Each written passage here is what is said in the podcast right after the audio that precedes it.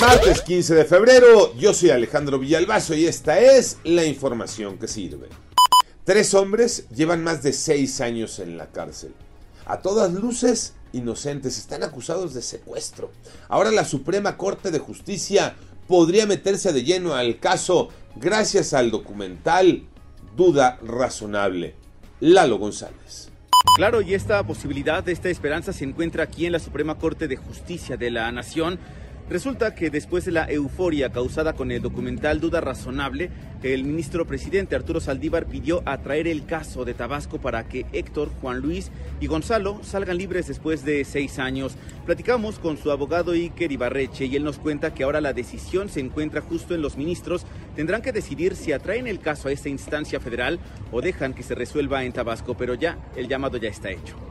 COVID-19 los números, Iñaki Manero. Muchas gracias Alex. De acuerdo con las cifras oficiales de la Secretaría de Salud del Gobierno Federal, en las últimas 24 horas hubo 146 personas fallecidas más. La cifra total llegó a 312.965 lamentables decesos.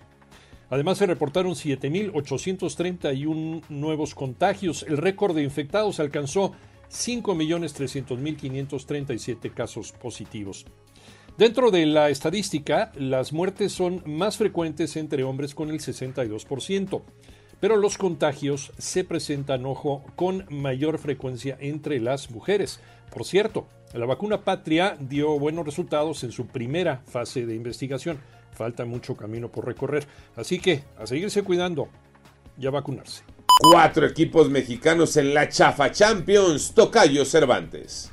Efectivamente, Tocayo, se pone en marcha los octavos de final de la Liga de Campeones de la CONCACAF, con la participación de cuatro clubes mexicanos. Para esta edición, Cruz Azul, Pumas Santos y León. El primero en entrar en escena en acción, el Santos Laguna de Pedro Caiciña, recibiendo en la comarca lagunera al Montreal de Canadá la noche de este martes. Solamente hay que recordar que el cuadro de los guerreros no ha ganado en la Liga MX y es el último de la tabla general. Yo soy Alejandro Villalbazo, nos escuchamos como todos los días de 6 a 10 de la mañana, 88.9 y en digital a través de iHeartRadio. Pásenla bien, muy bien, donde quiera que esté.